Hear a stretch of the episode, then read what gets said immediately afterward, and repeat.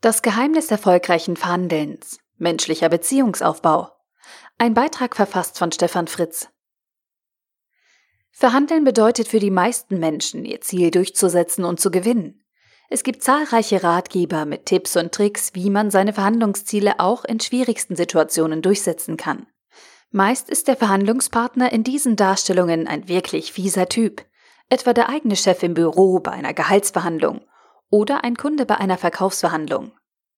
Unser Gesellschafts- und Menschenbild ist schon etwas speziell, wenn wir für Vorgesetzte und Kunden das gleiche Zielbild für den Erfolg einer Verhandlung ansetzen wie für einen Entführer.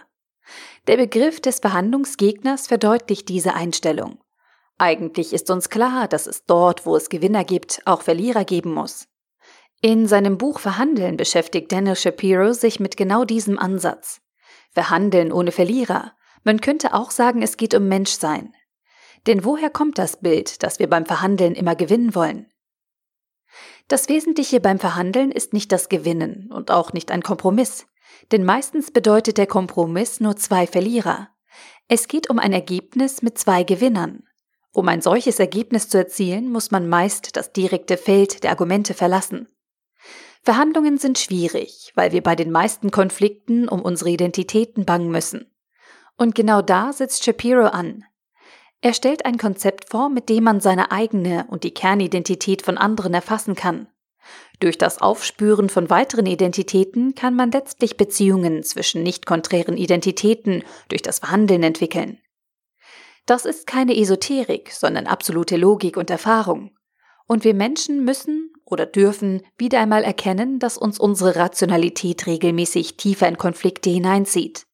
Und Verhandeln ist letztlich nichts anderes als Beziehungsaufbau.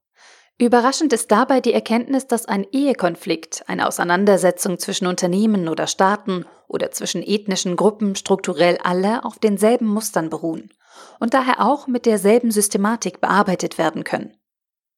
Es ist faszinierend, wie viele Facetten der Aufbau und die Pflege von Beziehungen bieten und mit welcher Systematik man dieses scheinbare, nicht greifbare und weiche um Beziehungen beschreiben und erfassen kann. Und es wird einem als Leser bewusst, dass Beziehungen das zentrale Element des Menschseins sind. Nicht nur beim Verhandeln. Alle Technologie, alle Wissenschaft, alle Erkenntnis, aller Fortschritt sind nichts, wenn wir Menschen nicht sorgsam mit uns umgehen. Für ein langfristig erfolgreiches und damit auch friedfertiges Zusammenleben auf diesem Planeten kann es nur eine Basis geben. Tiefgreifende und erfüllende Beziehungen zwischen Individuen und Gruppen. Mit unserer Technologie, Wissenschaft, Erkenntnis und Fortschritt können wir Konflikte und Beziehungen erfassen, analysieren, strukturieren und optimieren.